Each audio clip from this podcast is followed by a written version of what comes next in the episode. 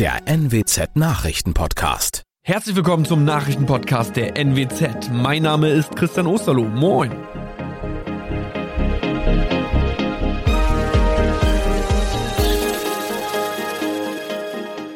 Und das sind die Themen des Tages. Bagger versinkt am Melkbrink, Baustelle stillgelegt. 570 Tickets bekommt VfB Oldenburg für das Relegationsspiel. Und Finn Klimans Geschäftspartner Tom Ilbruck verkündet Rücktritt bei Global Tactics. Nachdem am vergangenen Donnerstag in Oldenburg ein Bagger samt Fahrer auf einer Baustelle am Melkbrink in eine lehmige Grube gerutscht und bis zum Fahrerhaus versunken ist, wurde nun am Montag die Baustelle gesperrt. Der Fahrer hatte noch versucht, seine eigenen Ketten freizugraben, das ließ das Fahrzeug aber nur noch tiefer versinken. Laut der Berufsgenossenschaft Bau schwebte der Mann dabei in ernster Gefahr. Nun soll ein Kranunternehmen den Bagger bergen. Hierfür sind ein 250 Tonnen Kran sowie zwei weitere Kräne nötig, um das Fahrzeug aus der Lehmgrube zu befreien. Nach der Meisterschaft in der Regionalliga Nord trifft der VfB Oldenburg in der Relegation zur dritten Liga auf den BFC Dynamo. Das VfB-Kontingent für das Duell in Berlin und die Zuschauerkapazität für das Rückspiel in Oldenburg stehen nun fest. 570 Tickets gehen für das Hinspiel gegen den Nordmeister in Berlin an den VfB. Wie dieses Gästekontingent verteilt wird, muss allerdings erst noch besprochen werden. Wer am 28. Mai nicht dabei sein kann, kann ab 13 Uhr über den Live-Ticker auf NWZ Online das Spiel verfolgen. Das Rückspiel am Marschweg findet am 4. Juni statt. Der VfB hofft auf eine fünfstellige Besucherzahl. Etwa 12.000 Gäste dürfen rein. Nach den Vorwürfen des ZDF-Magazin Royal zum vermeintlichen Maskenbetrug hat nun Finn Klimans Geschäftspartner und Gründer von Global Tactics Tom Ilbruck das Unternehmen verlassen. Auf einer extra dafür eingerichteten Internetseite erläutert er seine Beweggründe und nimmt Stellung zu den Vorwürfen. Demnach habe Global Tactics Masken produziert, die Finn Kliman auf sämtlichen seiner Kanäle als in Europa und fair hergestellt beworben hat. Recherchen des ZDF-Magazin Royal belegen, dass die Masken von Kliman und Ilbruck in Bangladesch und Vietnam hergestellt wurden. Außerdem wurden 100.000 fehlerhaft produzierte Masken an Flüchtlingslager in Griechenland und Bosnien gespendet, um nicht auf den Entsorgungskosten sitzen zu bleiben. Das waren unsere Nachrichten aus der Region. Weitere aktuelle News aus dem Nordwesten finden Sie wie immer auf NWZ Online. Und Aktuelles aus Deutschland und der Welt hören Sie jetzt von unseren Kollegen aus Berlin. Vielen Dank und einen schönen guten Morgen. Ich bin Sabrina Frangos und das sind heute unsere Themen aus Deutschland und der Welt. Habeck ruft zu internationaler Zusammenarbeit auf, Treffen der EU-Wirtschafts- und Finanzminister und Hertha entkommt dem Abstieg. Vizekanzler Robert Habeck hat angesichts des Ukraine-Kriegs und einer drohenden Nahrungsmittelkrise ja zu internationaler Zusammenarbeit aufgerufen. Beim Weltwirtschaftsforum in Davos sprach sich Habeck für globale Kooperation und offene Märkte aus. Zoe Tasovali mit den Infos. Habeck befürchtet schon im nächsten Jahr einen großen Mangel an der weltweiten Kalorienversorgung. Diese Krise wird dann seiner Meinung nach vor allem Länder treffen, die arm und instabil sind. Wichtig ist deshalb solidarisch, fair und gerecht zu handeln. Das heißt, die Länder dürfen nicht nur ihre eigenen Vorräte aufstocken, um sich selbst zu versorgen. Denn wenn sie das tun, wird diese Krise eskalieren, warnt Wirtschaftsminister Habeck. Außerdem sollte jeder von uns den eigenen Lebensmittelverbrauch reduzieren, sagt er. Ina Heidemann verfolgt das Weltwirtschaftsforum. Welche Gefahren sieht Habeck denn insgesamt für die weltweite Wirtschaft? Wirtschaftsminister Habeck sieht derzeit mindestens vier miteinander verbundene Krisen. Konkret nannte er hohe Inflation in vielen Ländern, eine Energiekrise, Lebensmittelknappheit und die Klimakrise. Diese Mischung könnte die Wirtschaft einbrechen lassen. Die Probleme könnten nicht gelöst werden, wenn wir uns nur auf eines der Probleme konzentrieren, sagte Habeck. Und eine globale Rezession würde ihm zufolge die Probleme auch noch verschärfen, denn die hätte gravierende Auswirkungen nicht nur auf den Klimaschutz, sondern auf die globale Stabilität insgesamt. Der ukrainische Präsident Zelensky hat ja währenddessen noch schärfere Sanktionen gegen Russland gefordert. Das sagte er in einer Videoansprache an die Teilnehmer des Weltwirtschaftsforums. Gleichzeitig bedankte er sich auch für die internationale Unterstützung.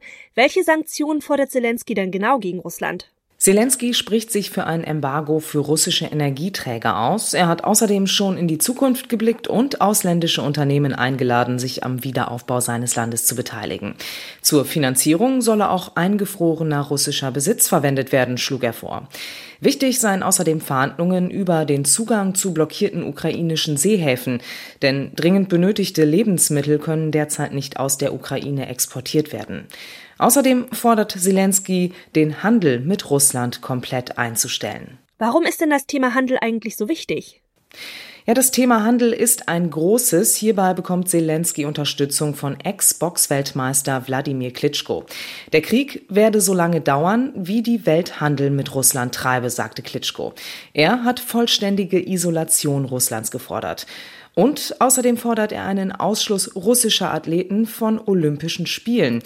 Das habe nichts mit der Nationalität oder den Athleten zu tun, aber sie repräsentierten das aggressive Regime Russlands, sagte Klitschko.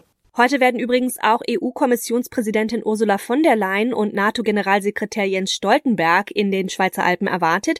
Wichtigstes Thema ist natürlich auch da wieder der russische Krieg gegen die Ukraine. Die Finanz- und Wirtschaftsminister kommen heute in Brüssel zusammen und besprechen die wirtschaftliche Lage im Kontext des Kriegs in der Ukraine. Auf der Tagesordnung steht auch die Hilfe von neun Milliarden für das Land. Dieter Ebeling mit den Infos aus Brüssel. Auf der Tagesordnung der EU-Finanzminister stehen die finanziellen Folgen der Sanktionen gegen Russland. Aber natürlich wird auch der Vorschlag der EU-Kommission, den Stabilitätspakt erst ab 2024 wieder gelten zu lassen, ein wichtiges Thema sein. Eine Entscheidung darüber gibt es noch nicht, aber der deutsche Finanzminister Lindner hält davon gar nichts. Man dürfe nicht süchtig nach neuen Schulden werden, mahnt er. Andere Regierungen sind da sehr viel offener, vor allem weil Ukraine, die Energiewende und die Digitalisierung überall Geld verschlingen, das eigentlich niemand hat.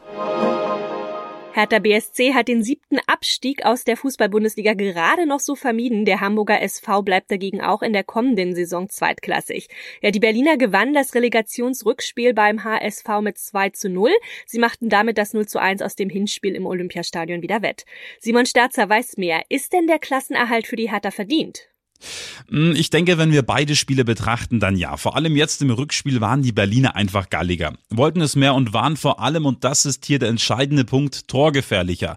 Erst durch Boyata in der vierten Minute das 1 zu 0 und danach saß der Stachel bei den Hamburgern schon sehr tief und sie konnten sich nicht wirklich davon erholen. Der Kampf war zwar da, aber diese hundertprozentigen Chancen, die haben einfach gefehlt.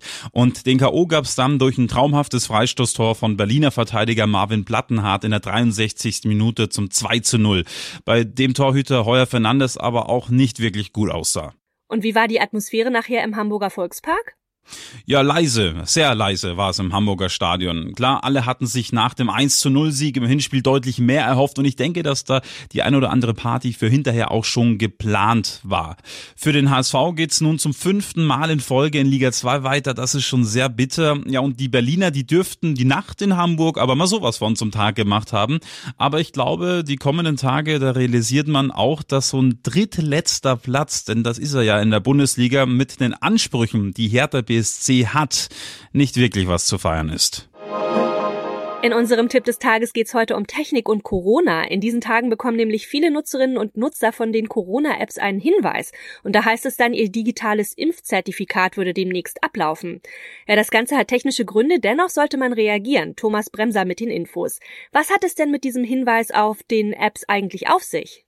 Ja, die Betreiber der Apps haben die digitalen Zertifikate nur mit einer Gültigkeit von einem Jahr ausgestattet. Danach sind sie also ungültig. Heißt, wenn sie mit einer Prüf-App überprüft werden, dann wird eine Fehlermeldung angezeigt. Momentan ist der Zugang zu Kinos oder zu Konzerten ja wieder offen, aber manchmal brauche ich meinen Impfpass trotzdem noch, wenn ich in andere Länder reise zum Beispiel. Viele haben ihre Grundimmunisierung, also in der Regel zwei Impfungen, im Juni vor einem Jahr abgeschlossen und die kriegen jetzt diesen Hinweis angezeigt. Wer sich hat boostern lassen, hat noch Zeit. Wie kann ich meinen digitalen Impfnachweis denn aktualisieren?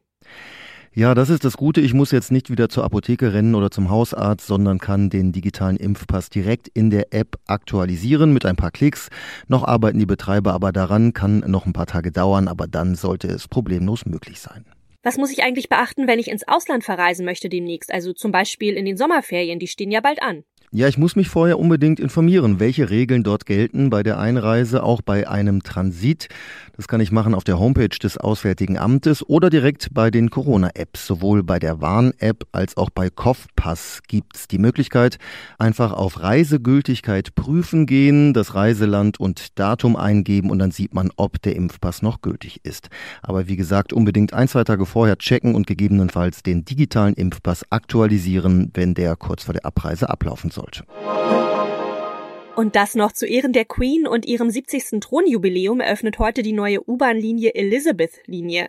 Die Fertigstellung musste ja mehrfach verschoben werden. Eigentlich sollte die Linie schon fünf Jahre früher fertig werden. Naja, nach langem Warten ist es dann nun endlich soweit. Die U-Bahn erfüllt übrigens noch einen anderen Zweck. Sie soll nämlich die Ost-West-Verbindungen durch London schneller machen. Philipp Detlefs ist in London und weiß mehr. Was ändert sich denn durch die Linie konkret? Also erstmal entlastet sie natürlich den öffentlichen Nahverkehr enorm. Wer in London wohnt, der weiß, dass die Rush Hour in der Tube, also in der U-Bahn, wirklich eine Herausforderung ist. Da quetschen sich die Leute in den Zügen und jetzt, wo alle Corona-Beschränkungen weg sind, ist das auch morgens und am späten Nachmittag wieder so. Diese neue Bahn wird die Situation natürlich verbessern, zumal sie ja quasi einmal durch die ganze Stadt geht.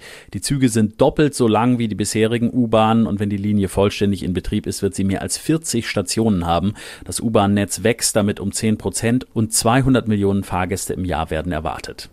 In London gibt es ja schon so viele U-Bahn-Linien. Wo war denn da überhaupt noch Platz? Ja, ich habe vor einigen Jahren einige der Tunnels und der Bahnsteige besucht, als sie sich noch im Bau befanden und habe mir das von den Mitarbeitern erklären lassen. Mehr als 40 Kilometer neue Tunnel wurden dafür unter dem Stadtzentrum gegraben, direkt neben den existierenden U-Bahn-Linien. Und das ist im wahrsten Sinne des Wortes Millimeterarbeit. Einige Tunnel sind nicht mal einen Meter neben den bestehenden gegraben worden. Ich konnte das gar nicht glauben und habe dann nochmal nachgefragt. Weniger als ein Meter Abstand ist da teilweise zwischen neuem und alten Tunnel. Und wie viel schneller kann man sich dann in Zukunft durch London bewegen? Also das ist ja auch für Reisende recht interessant. Ja, das lässt sich am besten an einem Beispiel erklären, das, denke ich, auch für London-Touristen interessant ist. Bisher dauert eine Fahrt vom Flughafen Heathrow ins Zentrum, zum Beispiel zur Tottenham Court Road, gut 50 Minuten und man muss da mindestens einmal umsteigen. In Zukunft gibt es dank der Elizabeth Line eine Direktverbindung von Heathrow in die Innenstadt und die Fahrt dauert dann weniger als eine halbe Stunde. Also das ist dann schon eine deutliche Ersparnis und umsteigen muss man auch nicht. Das war's von mir. Ich bin Sabrina Frangos und ich wünsche Ihnen noch einen schönen Tag. Bis morgen.